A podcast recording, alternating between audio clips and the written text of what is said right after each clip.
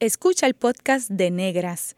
Este programa se emite los viernes a las 3 de la tarde por Radio Universidad de Puerto Rico en el 89.7 FM San Juan y el 88.3 FM Mayagüez. Todo un mundo de música e información. Oye, Negras por Radio Universidad. Cadena Radio Universidad de Puerto Rico presenta Negras producido por Colectivo ILE, un espacio para visibilizar proyectos antirracistas y educar de forma crítica e informada sobre la negritud y la racialización.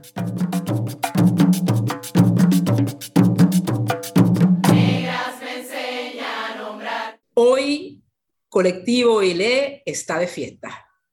Es el tercer aniversario de Negras y les estamos invitando a que nos acompañen a recordar momentos emblemáticos de este tercer año de producción ininterrumpida de contenidos radiales sobre negritud y racialización en y fuera de Puerto Rico. Para hacer esto nos acompañan las queridísimas Eda López Serrano y Mayra Díaz Torres y una servidora, Carmen Margarita Sánchez de León. Déjenme darles un poco de trasfondo, porque eh, es importante tener el marco, ¿verdad?, de, nuestra historia. Ocurre que en abril de 2019, eh, Bárbara Abadía Resach, con el apoyo de compañeras del colectivo ILE, puso en papel un sueño que tenía desde pequeñita y resulta que ese sueño era compartido con nuestra querida Glorian Sacha Antonetti Lebrón. Ambas soñaban con tener un programa de radio. Bárbara y Glorian fueron las moderadoras de la mayoría de los programas del primer año de Negra. Y poco a poco las miembros eh, del colectivo ILE se fueron sumando a las voces que se escuchan los viernes a las 3 de la tarde en Cadena Radio Universidad, en donde abrimos la casa de ILE para que ustedes estén entre nosotras. Eh, Negras es un proyecto colectivo que celebra a todas las mujeres negras y afrodescendientes, celebra sus saberes y sus proyectos y provee una plataforma para la denuncia del racismo antinegro. Pocas veces, ciertamente, se encuentran espacios en los medios de comunicación para hablar de estos temas con el detenimiento que se requiere. Entonces, amiga Mayra, Eda, eh, yo eh, quiero preguntarles, iniciar este, este diálogo preguntándoles, ¿qué representa Negras para ustedes? Wow, Margarita, para mí Negras representa una cantera, una cantera y una reserva casi sagrada de saberes.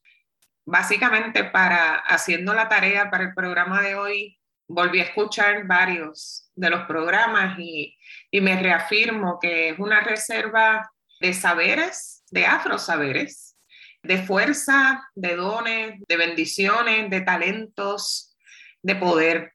En su gran mayoría de mujeres afrodescendientes que están día a día eh, haciendo un trabajo súper importante eh, desde todos los lugares, desde todas las esquinas, desde, desde el hogar, desde, desde el trabajo, desde la comunidad, desde el arte, desde la música, desde la bomba.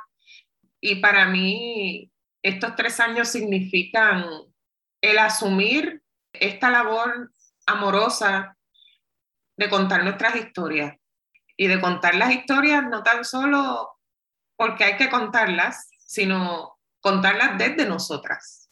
Que nadie lo tenga que hacer por nosotras, que nadie tenga que hablar por nosotras. Y para mí ese es el, esa es la magia de Negra. Para mí es un, o sea, es un pozo infinito de, de poder y de, y de saberes y de haberes, de proyectos concretos que gestionamos y gestamos todos los días, desde todos los dones y los poderes y saberes que, que habitan en nosotras. Y también reconocernos acompañadas, ¿verdad? Reconocer que somos muchas las personas que estamos haciendo trabajo comunitario, antirracista, estamos en la academia, estamos en los medios, estamos en los movimientos de justicia social estamos criando, estamos rompiendo esquemas y paradigmas de lo que se supone que estemos haciendo. Y para mí es, hermoso. Negras ocupan un, lugar bien especial en mi corazón. Y es eso, es, es una reserva de amor y de saberes y de haberes que debe ser protegida y debe ser asegurada, ¿verdad? Para seguir aquí muchos años más. Mil aniversarios más, Margarita. Sí, wow, ese, ese concepto, eh, Mayra, de reserva de saberes, qué poderoso, ¿eh? Porque es, muy pocas las veces, ¿verdad?, que estamos eh, eh, como mujeres evidentemente negras y afrodescendientes en, en las plataformas como protagonistas, diciendo lo que tenemos que aportar y hacemos por los contextos en donde vivimos. Y Gracias por la oportunidad de, de hablarlo. Escuchando también los programas, yo los escuchaba desde antes de haber sido invitada a, formar parte del equipo de productora, que para mí es un sueño hecho realidad. Yo nunca pensé que iba a estar en este espacio y creo que es el proyecto que, que más, me, más nerviosa me pone de todos los que yo he hecho, porque sé que estoy acompañada por mujerotas que, que, son, que son poderosísimas. Pero escuchando nuevamente a Negras, hay una serie de palabras que se repiten y se repiten una y otra vez. Representación, diversidad, saberes, visibilidad y amor. Siempre, siempre. De alguna manera eso percola. Y eh, a mí yo les voy a contar entonces un poco de mi de por qué eh, Negras es tan, tan poderoso para mí. Hace más o menos como tres años yo empecé a encontrar una historia que no nos había sido contada, como dice la, la plena de negras.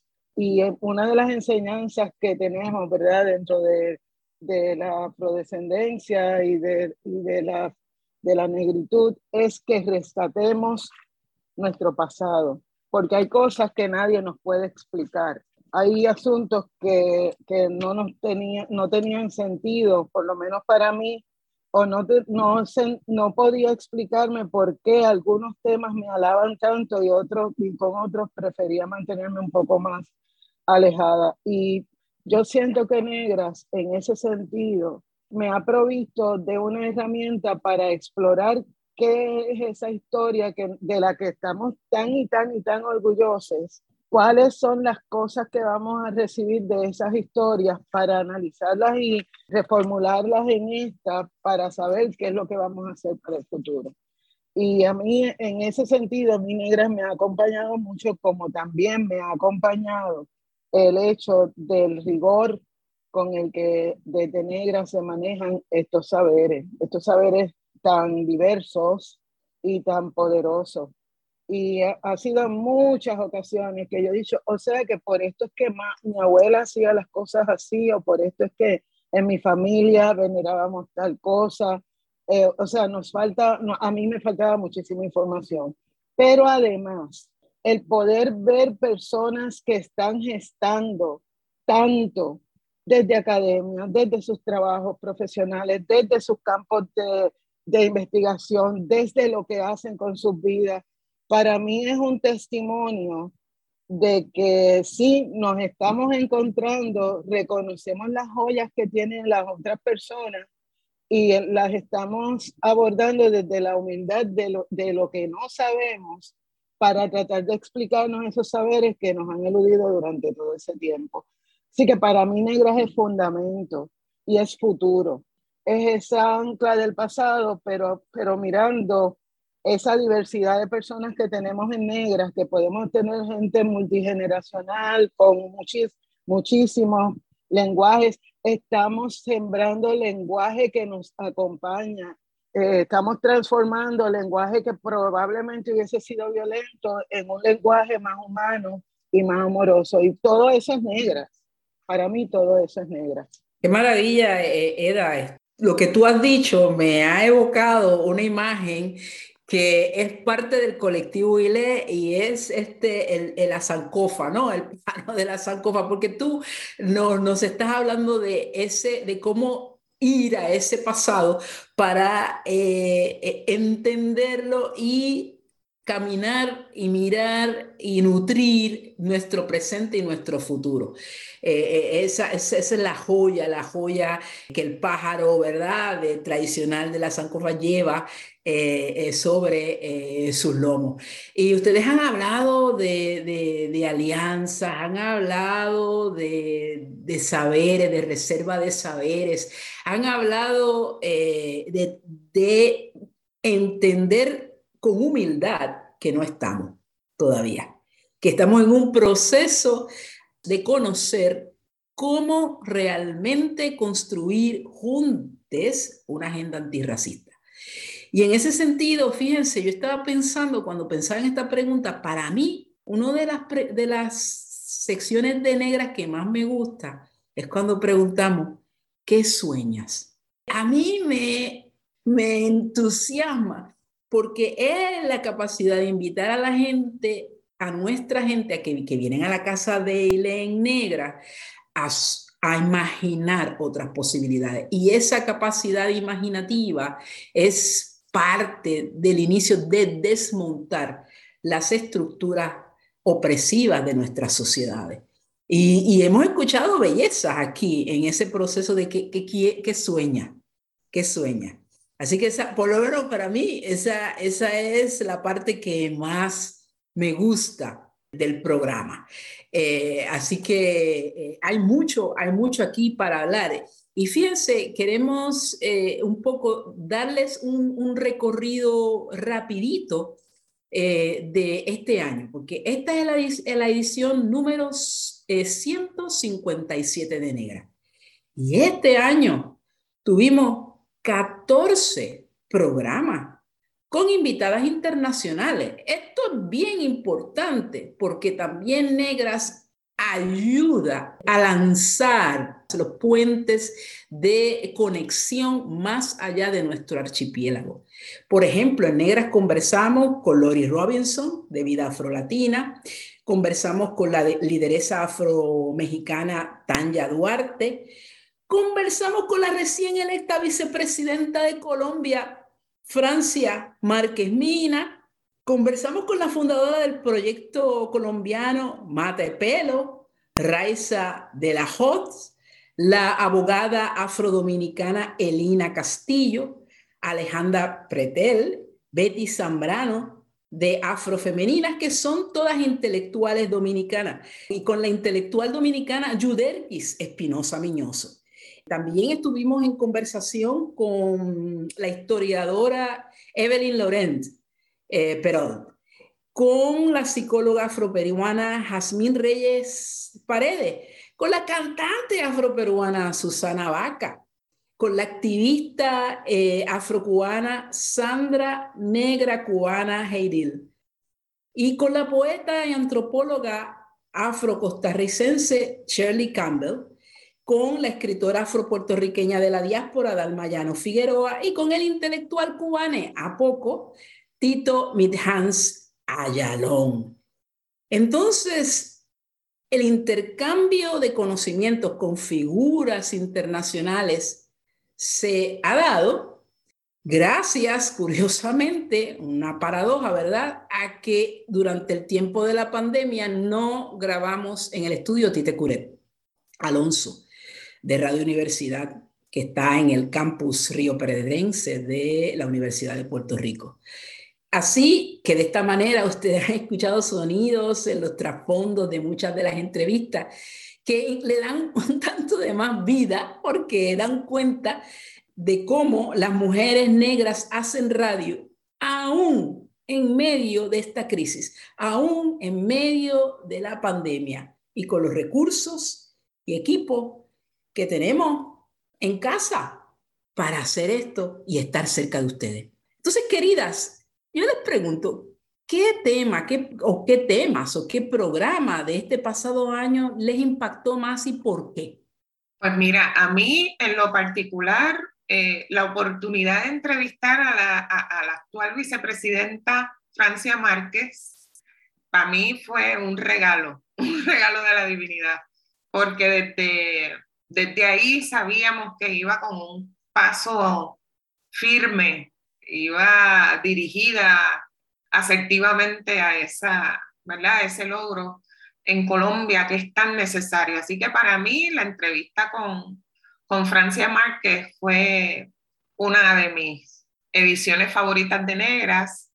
El programa de colorismo y disparidades en la salud, donde tuvimos a Isar Godró y a la antropóloga Isar Godró y al economista José Caraballo Cueto.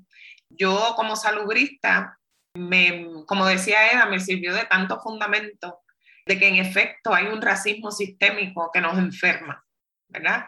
Y, y, no que seamos más propensos a la enfermedad, sino que todas las condiciones sociales, económicas, conspiran para enfermarnos. Y e Isar y, y, José Caraballo Cueto, para mí ese programa fue, fue una joya. Hablando de cuentas, me encantó eso, Margarita.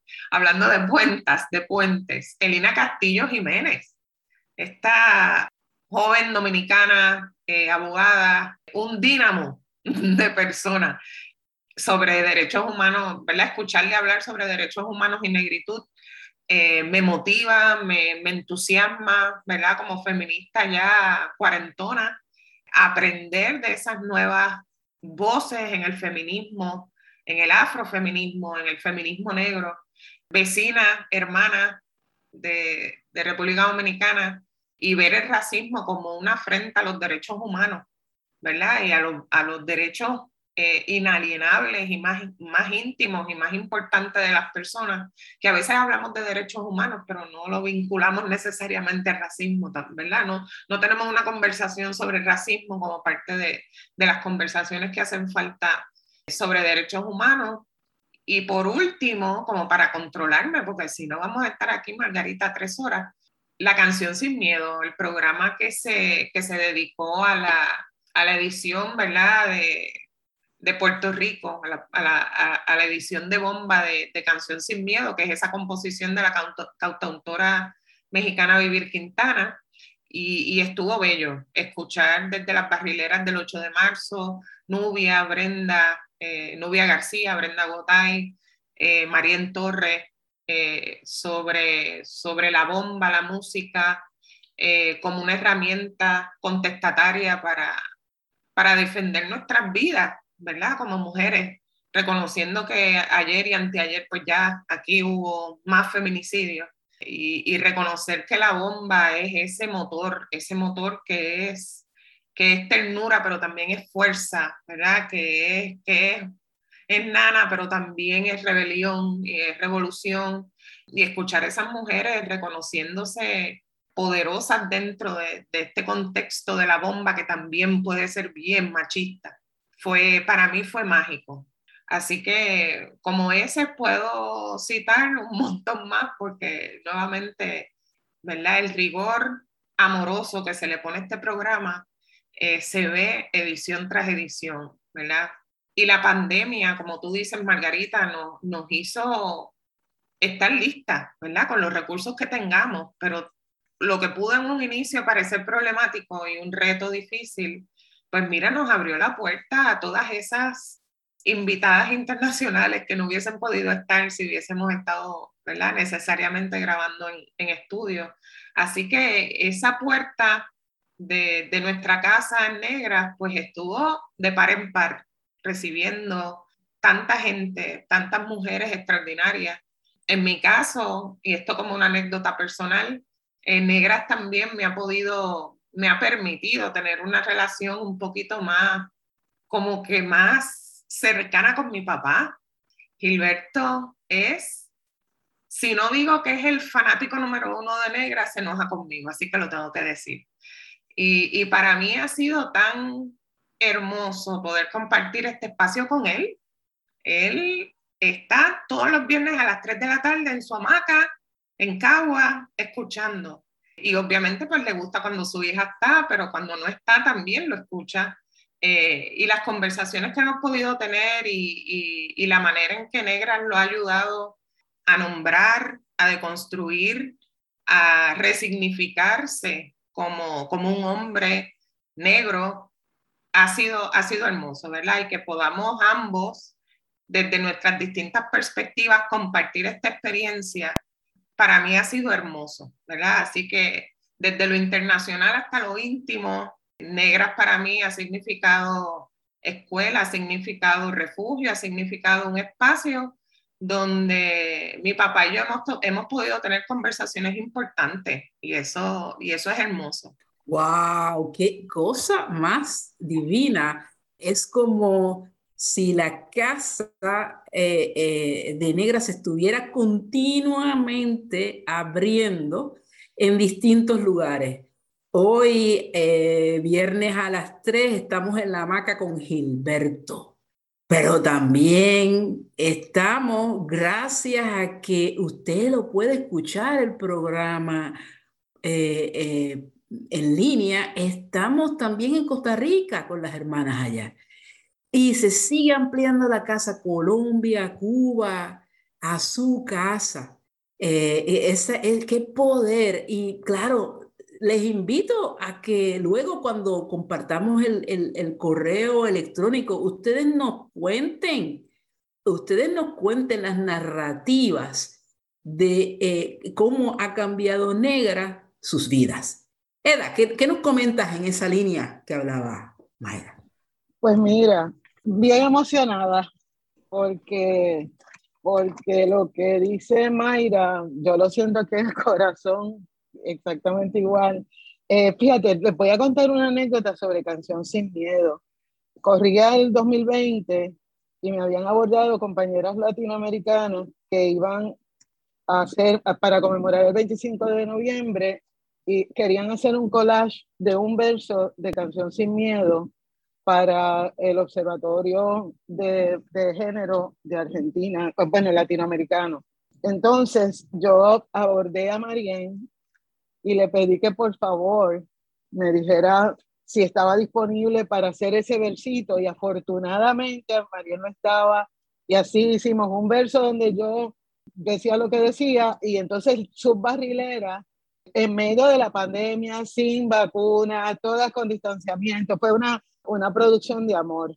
Y yo soñaba con que Marien asumiera ese proyecto. Claro, es de esas cosas que uno dice, pues me encantaría. Y mira, no, o sea, superó por mucho cualquiera de mis sueños. Yo lo digo cada vez que, que yo las veo, es una cosa tan que, que yo me emociona muchísimo porque a mí me parece que en esa versión de Canción Sin Miedo está expuesto expuesta la lucha que llevamos y la vida que llevamos desde acá. Y ese programa en específico a mí me estremeció mucho por dos razones. Una, que por ejemplo, eh, Brenda Gotay, ella relata que participando en ese programa, en, en esa filmación, ella pudo sanar porque se vio acompañada.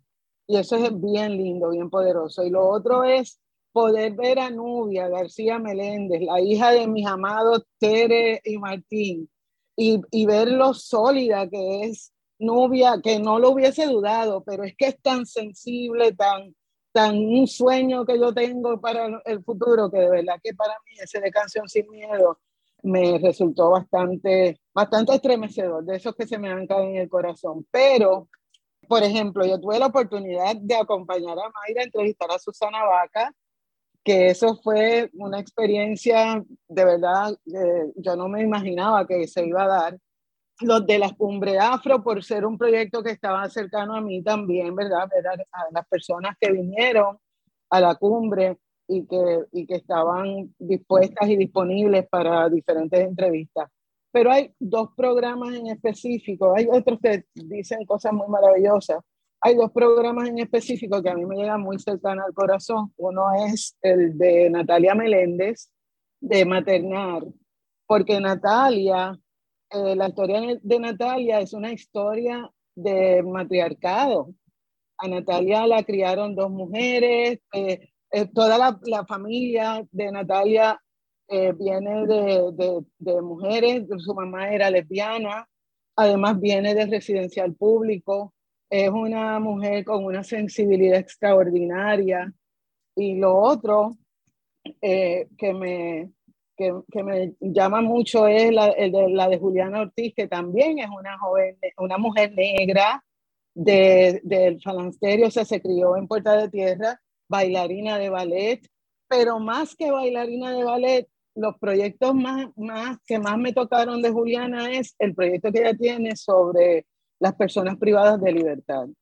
Juliana creó un programa para enseñar ballet clásico y baile a personas privadas de libertad y, e hizo una compañía, etcétera.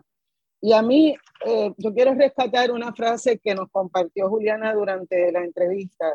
Y ella nos dice, en la cárcel vi tanto talento y pocas oportunidades. Ver a un cuerpo libre en un espacio de encierro es muy poderoso. Y sabemos que muchas de las personas que están privadas de libertad se les van agotando un poco las herramientas de contacto y vínculo con el, con el espacio externo y con el futuro. Y el tener ese sueño mediante las bellas artes a mí me, produce muchísima, eh, muchísima esperanza. Entonces, eh, hay uno, uno de los programas es sobre derechos humanos y negritud.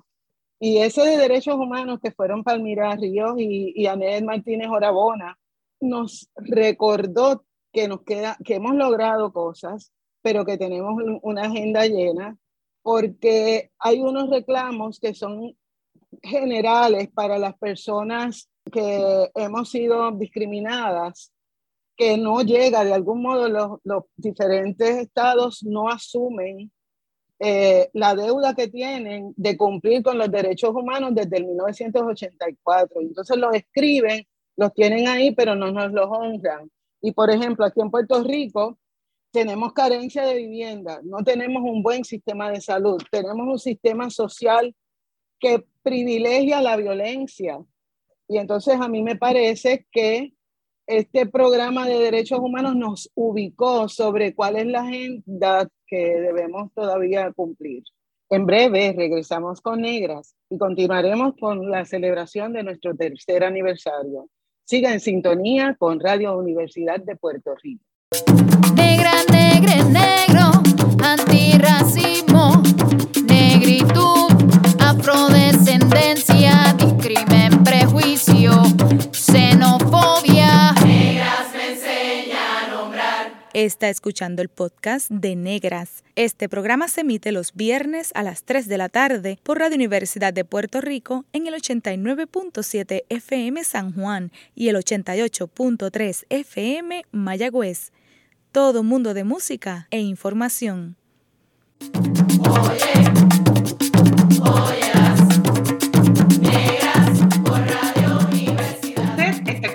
Negras, inspiradas en las grandezas de nuestras ancestras. Les saludan Margarita Sánchez de León, Eda López Serrano y esta su servidora Mayra Díaz Torres.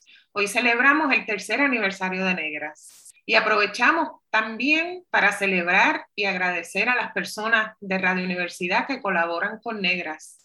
A Santos, Sara Cruz, Wanda Ponte, Isabel Pichardo, y aunque ya no están en la estación, nos dieron un apoyo enorme nuestro querido técnico Luis Lugo López y la diseñadora gráfica de las promociones, de las hermosas promociones que han visto en nuestras redes sociales los pasados meses, nuestra querida Cindy Pagán.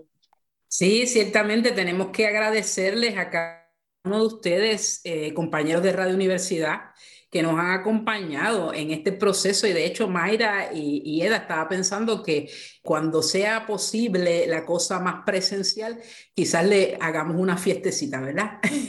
Claro. Algo junto, ¿verdad? y celebrar. Yo me apunto, yo me apunto para eso, Margarita. Exacto, una, a celebrar negras con unas alcapurrias eh, de huellas y, de, lo que sea, y, veganas también, porque no discriminamos. Eh, yo les quería preguntar, pues ciertamente ustedes han aportado acá eh, mucha reflexión sobre lo que este programa significa en términos de rescate de saberes, lo que este programa significa en términos de eh, entender las historias y las contribuciones de las personas afrodescendientes y evidentemente negras, sobre todo eh, de las mujeres.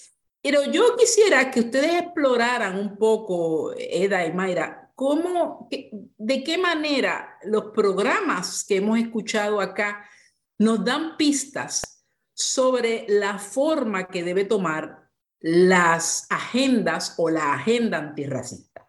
Pues mira, eh, a mí me parece que estamos en un momento decisivo, particularmente en Puerto Rico, donde estamos viviendo una crisis muy profunda en todos los órdenes. Entonces, en este momento en que la crisis prioritariamente es económica, pero que percola a todos los, los espacios sociales, a mí me parece que una de las cosas que debemos que me gustaría visibilizar es que hay otros proyectos que están que surgen a pesar de la indolencia del Estado, pero que también emplacemos al Estado a que haga lo que tiene que hacer. Entonces, eh, por ejemplo, los cierres de las escuelas, las muertes, quienes, quienes eh, reciben más agresiones sexuales, el 60% de las personas de, de agresiones sexuales somos personas afrodescendientes. O sea, cuando miramos muchas de las aristas sociales de Puerto Rico, nos damos cuenta de que la cuestión de la afrodescendencia se entrecruza con tantos otros temas y a mí me parece que hasta Negras ha hecho un, trabajo excelente, pero el Estado no puede continuar eh, con esta indolencia impune cuando debieran estar eh, atendiendo asuntos sociales eh, para la nación. Sin embargo, también me llena de esperanza un triunfo como el de Francia Márquez, en el que los nadie, como ella misma lo dice, eh, eh, se, le aceptaron la invitación de, a vivir sabroso. Yo quiero que en Puerto Rico podamos vivir sabroso en algún momento y para eso tenemos que visibilizar más a la gente nuestra, ¿verdad? Y, y apoyarla y acompañarla. Sí, gracias, Eda. Este, eh, ¿Y a ti qué te parece, eh, Mayra? ¿Por, ¿Por dónde esta agenda va? Porque eh, Eda nos compartía un poco que es, es una agenda que emplaza, sí, gobiernos, pero a la misma vez que está vinculada muy fuertemente a lo que los movimientos, la necesidad de destacar los movimientos que están dando la cara. ¿Qué te parece a ti que ¿Cuáles pistas son para esta agenda antirracista? Pues mira, yo suscribo con Eda totalmente. Y añado que Negras, yo creo que en, un, en un programa anterior se habló, se habló de Negras como esta radiografía actual de, de, lo que está sucediendo en Puerto Rico en términos de la lucha antirracista. Provee como una foto, ¿verdad? De, de dónde están esos movimientos y dónde está eh, generándose el poder eh, desde las comunidades, desde los diferentes frentes. Y pienso también, añado, que el reconocimiento y la validación de que todas las luchas son importantes e imprescindibles, ¿verdad? Que no hay un, frente de acción más importante que otro, sino que a la misma de la misma manera que hay saberes diversos y, complementarios, pues hay luchas diversas y complementarias, ¿verdad? Desde el arte, desde el activismo ya más, más frontal, ¿verdad? Desde ocupar espacios que, siempre se nos han, se nos han negado, eh, en el caso de Francia, por ejemplo. Desde la música, desde la cocina, desde las vivencias, particulares que pudieran parecer no importantes, pero sí, hablamos de la lucha por, por las poblaciones sordas en Puerto Rico, que en su mayoría son poblaciones negras, y nadie está hablando de eso, ¿verdad? Y dar la lucha que da Marina todos los días, desde su familia hasta su misión de vida, ¿verdad? Con su, con su compañía de, de, traducción en lenguaje, de, interpretación en lenguaje de señas y de justicia, ¿no? Del lenguaje. Todas las luchas son importantes y pienso en este principio antirracista de que nadie es reemplazable, ¿verdad? De que todas las personas son necesarias para la liberación de, de nuestro pueblo. O sea, que no hay lucha pequeña, no hay lucha insignificante, ¿no? Que todas componen ese mapa de acción antirracista y, para mí eso es bello porque podemos identificar, podemos identificar los diferentes movimientos, cómo se relacionan, podemos establecer una red, ¿verdad? De liberación y de, y de, y de lucha antirracista. Y para mí es, ese es uno de los regalos más grandes de Negra, eh, esa red de, trabajo antirracista. Eh, a mí me encanta la, metáfora que ustedes han traído acá, que es una metáfora de, de, la, de foto, de la foto eh, que los medios tradicionales no colocan. Es decir, hay mucha, eh, mucho trabajo haciéndose que está construyendo esta agenda antirracista de transformación de nuestras eh, sociedades. Y entonces ustedes lo que han señalado es, toda, cómo esto se, se conecta eh, y, y, Negras es el espacio que permite a lo que algunos estudiosos llaman las voces subalternas a que sean escuchadas porque eh, eh, este espacio es eso, da la oportunidad a que la gente que está construyendo, porque hay gente construyendo cosas muy importantes, ¿verdad? A que tengan un espacio aquí para demostrar, para enseñar, para que la, la audiencia escuche y pueda imaginar la foto de un Puerto Rico diferente, de un Caribe diferente, de una América Latina diferente antirracista.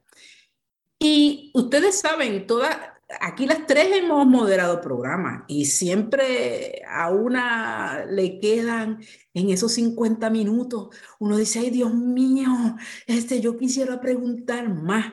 les digo a ustedes, ¿qué preguntas le hubiesen gustado que se respondieran? ¿Qué preguntas le hubieran gustado hacer en alguno de los programas que ustedes estuvieron? Y que le, hubiese gustado que se dialogaran más? Pues mira, a mí me encanta la pregunta de los sueños y a mí me hubiese gustado en ocasiones pues saber un poco más, ¿verdad? De, de, de, los sueños de la gente, porque es un ejercicio, es un ejercicio de liberación. El racismo nos deshumaniza y nos quita la capacidad de soñar y de imaginar, además de nuestra voz y 20 cosas más.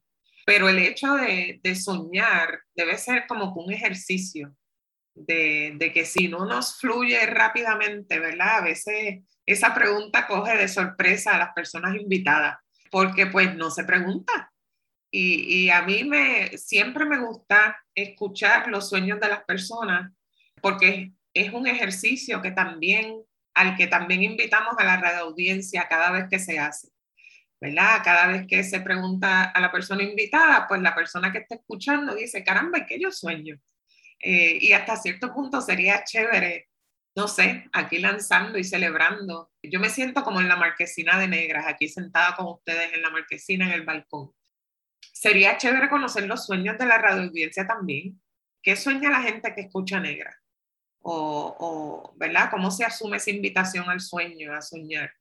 Y pienso también otra pregunta que, que siempre para mí es de las imprescindibles, es cuándo, en qué momento de su niñez o de su juventud, en qué momento eh, la gente se siente, es, ese encuentro primero con, con la racialización, ¿verdad? Cuando la gente se da cuenta de que es el otro, ¿verdad? O la otra o el otro, racializado como no blanco.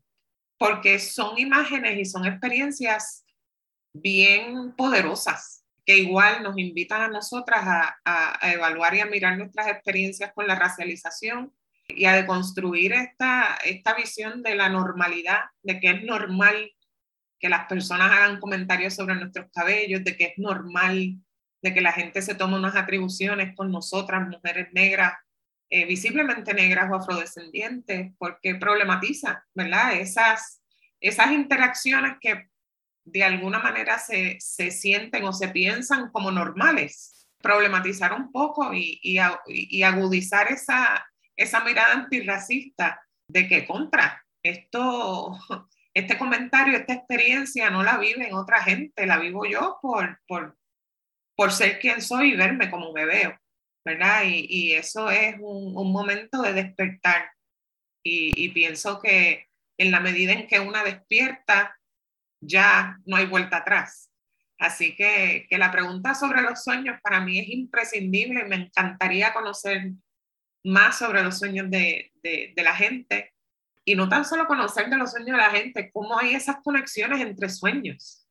Este, quizás hacer ese mapa grande lleno de sueños de las personas eh, pero también de esas experiencias eh, personales con el racismo, ¿no? Porque es una manera de, de empezar a, a, tener esa mirada antirracista, ¿verdad? Eh, contestataria, de que, de que no, no es normal. las experiencias que viven las mujeres negras son muy particulares y suceden por, por, por racismo, ¿verdad? Este, así que esas dos preguntas para mí son bien, bien relevantes e importantes. Qué, interesante, Mayra, que tú hayas traído eh, ese elemento de, de, de cómo ilustramos eh, esos sueños. Y, y, acá se, estaba yo soñando y se me ocurría que quizás en algún momento, en esta quizás eh, este nuevo... Eh, eh, nuevas eh, ediciones de Negras, quizás de vez en cuando podamos pedirle a una artista invitada que vaya ilustrando lo que va escuchando y que al final eh, lo podamos colocar, ¿verdad? Tanto en la, en, en, el, en, la página de Radio Universidad como de Colectivo ILE, como otra forma de contar los sueños ya ilustrados en dibujos y en imágenes. Y Eda, para ti, ¿qué, preguntas te, te, te, hubiese gustado hacer eh, o, o, escuchar más? Pues mira, la realidad es que la trenza colonial que, nos, que tenemos, que nos oprime, es bien violenta. Es bien violenta y, y, y tiene que ver con la deshumanización de las personas. Y a mí me gustaría, porque una vez yo descubrí la que, que lo que me mueve es la libertad, el, el, soñarse libre. A mí me gustaría que las personas se soñaran libres, que, que, que pudieran pensar qué ejercicios necesitan hacer para soñarse libres, porque en el momento en que nos soñamos libres, asumimos una dignidad que nos pertenecía siempre y que nos fue quitada por el mismo, por el mismo sistema.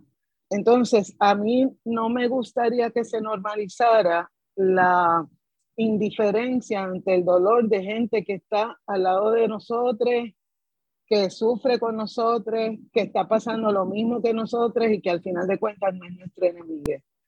Por lo tanto, a mí me parece que esa invitación a Sueñate Libre, ¿verdad? Que, es lo, ¿Cómo te describirías? ¿Cómo tú podrías ser libre? A lo mejor nos podría ayudar a acompañar a otras personas libremente desde la solidaridad y desde el entendimiento de que los seres humanos, si nos tratamos mejor, podemos lograr un montón de cosas eh, y reconocer que estamos en una crisis. Eh, la otra cosa que a mí me gustaría, me gustaría plantear es que sueñas para tus hijas, tus crías, pero para ahora, que podemos empezar ahora, hacerlo ahora, no esperar a la promesa de lo que viene, sino hacerlo en este momento. Oh, gracias. Este, sí, esa, esa capacidad de, eh, de, de, imaginarnos y en ese proceso de imaginarnos comenzar eh, la construcción que necesitamos en este tiempo. Y, realmente eh, los, los, programas fueron impresionantes en este, en este año que estuvimos. La verdad, una de las cosas que, que me impresiona cuando hago el recorrido, es como andar los pasos hacia atrás, eh, es, es la gran capacidad que hemos tenido de intencionalmente romper con el aislamiento colonial al que hemos estado inmersos y es parte, ¿verdad?, de esa agenda racista de mantenernos en un cerco de no conexión eh, con otros espacios, solamente una conexión con los Estados Unidos, eh, pero no conexión con otros espacios en donde se están también eh, eh, luchando contra sistemas racistas. Entonces, esta intencionalidad de negras para mí es, ha sido una de las cosas más iluminadoras que, que ha aportado el programa. Y la otra es cómo hemos destacado lo, lo, que dice, lo que decía Mayra. Mayra, tú decías, aquí nada es pequeño. Cada movimiento que está ahí afuera intentando y luchando, luchando con el sistema racista eh, en Puerto Rico es importante. Nada es pequeño, eh, est est estamos hablando de grandes contribuciones y además de un trabajo subterráneo que se va, que va un poco desmontando los muros de eh, ese sistema racista, sin necesariamente la participación de los gobiernos. Eso es lo increíble, o sea, estamos, estamos haciendo cambios más allá de nuestro gobierno. Y cuando ellos vengan a ver, va a ser tarde. va a ser tarde. Pero, pero... Va a ser una sorpresa, va a ser, una, sorpresa, pero lo estamos estando. Lo que pasa es que si ellos no quieren insertarse, pues... Exacto, va a ser una sorpresa agradable, porque vas a ver que es, una sorpresa agradable. Eh, fíjense, para mí, yo quisiera que continuáramos hablando un poquito en el tiempito que nos queda antes de pasar a, nuestros sueños eh, eh, para, para Negra, que habláramos un poquito más de otros programas que nos impactaron. Pues yo, por ejemplo, quisiera mencionar dos, dos programas que para mí fueron muy interesantes y fueron dos programas que se focalizaron en la música y en el teatro. Uno de ellos fue con nuestra querida Jessica y Gaspar Concepción. Ese, ese programa eh, no, no, nos habla, eh, profundiza sobre los aportes desde las personas negras en el teatro y cómo en esa, en esa estructura tan importante se entroniza también toda todo lo que es el racismo. Y como todas las compañeras que están ahí están luchando y haciendo y abriendo espacio y, creando nuevas maneras. Ese programa era, buenísimo, ¿no? Eh, eh, por lo que nos traía Jessica. El otro que me encantó fue uno que eh, en donde estuvo nuestra compositora y música Sonia Ivette Morales. Porque Sonia, que es una compositora eh, eh, puertorriqueña en diáspora nos habla cómo dentro del, del, sistema de la Sinfónica de Puerto Rico se percoló, existía un, un racismo contra nuestro ritmo autóctono. Ella nos describió muy bien cómo eh, las piezas musicales que se presentaron en la, Sinfónica de Puerto, en la Sinfónica de Puerto Rico, en el Festival Casal, fueron criticadas por, por, el tipo de ritmo que traían, como excluyéndolo. Estos no son ritmos para la Sinfónica. Así que todo eso estuvieron ahí. Así que ya estamos casi cerrando y yo quiero que, ¿qué sueñan para negra. Vamos a hablar, vamos a hablar, y les invitamos a ustedes también a que nos escriban. ¿Qué sueñan? ¿Qué sueñan ustedes para negras? Yo sueño para negras muchos programas donde reguemos cosas buenas, muchos afrosaberes, acompañar a la gente. Y yo sueño que lo vamos a lograr más pronto que tarde porque, porque estamos llegando. De verdad, yo me siento que cuando yo escucho a la gente repetir algunas cosas de nuestros argumentos, yo siento que sí, que hay una conversa en otros espacios tal vez, pero que estamos iniciándola desde acá. ¿Y tú, Mayra, qué, qué sueñas? ¿Qué sueñas para negras? Wow, pues yo sueño para negras mucha, muchas ediciones más yo sueño con, que esto continúe como un esfuerzo sostenido indefinidamente. Eh, sueño con que las niñas escuchen otras niñas y otras mujeres y otros referentes y, logren encontrarse en, esos referentes y verse y, y escucharse, identificarse, inspirarse. Yo yo sueño con, con que sigamos recuperando nuestra voz, con que se unan más historias, con que se unan más mujeres visiblemente negras y mujeres afrodescendientes, personas FEM, a servir de recurso para, para nuestros programas, eh, que sigamos nosotras, que siga la cofradía de mujeres que, que, que gestionan y gestan desde la ternura este programa. Pero más que todo eso, yo sueño con que las personas tengan acceso a nuestras programaciones y puedan verse en ellas. Porque para mí, verse es tan importante, tan importante, que las personas se puedan ver en nosotras y en otras. Es fundamental para la lucha antirracista. Qué, maravilla esto de que las personas puedan verse. Eh, eso que ustedes plantean, porque sí, es un proceso sistémico de invisibilizar, de hacernos pensar que no estamos ahí. Y en ese tema de invisibilizar, eh, yo sueño para, para negras un programa con niñas solamente, con niñas, en donde eh, eh, esos, esas niñas nos puedan hablar de, de sus experiencias con lo que es la lucha eh, eh, contra el racismo, cómo, lo, cómo le viven. Ese es un, un programa que yo sueño con ese programa. Y el otro, no me van a creer, pues yo empecé hablando aquí de las yo hablé, invitar a los compañeros de Alcapurria de Huelles. A mí me gustaría hacer un programa que fuese fuera de cualquier estudio a grabar en la huellera, allá. con la gente que cocina, que está en el, en el caldero este, sacar un poco el, el, programa para eh, espacios abiertos. Ese sería un sueño. Pero ahí vamos, ahí, ahí vamos echándole ganas, ¿verdad?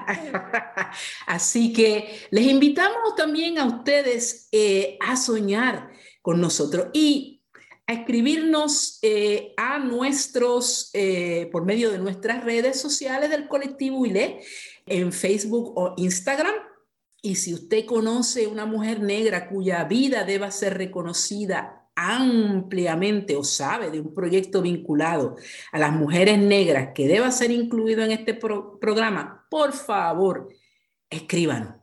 Y como siempre, agradecemos a nuestro querido personal técnico de Radio Universidad por su apoyo en esta edición de Negra.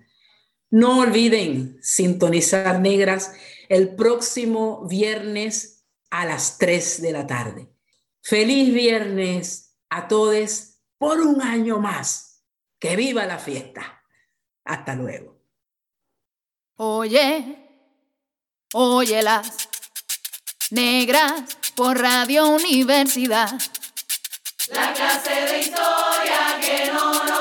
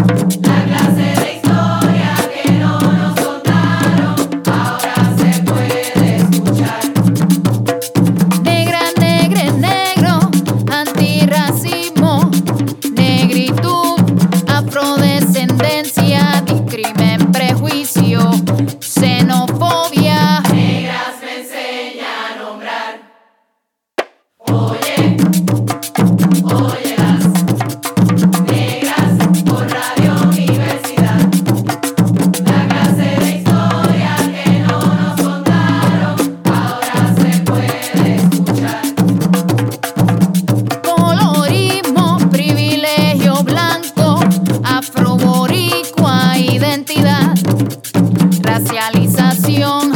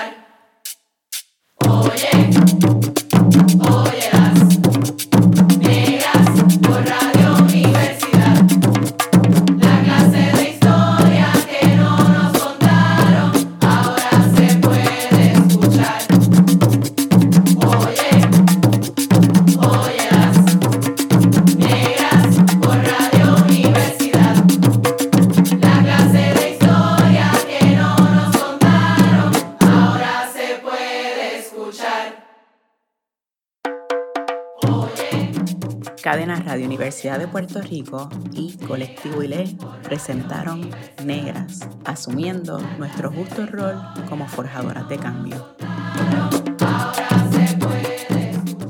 Le invitamos a que nos sintonice los viernes a las 3 de la tarde por Radio Universidad de Puerto Rico en el 89.7 FM San Juan y el 88.3 FM Mayagüez. Todo un mundo de música e información.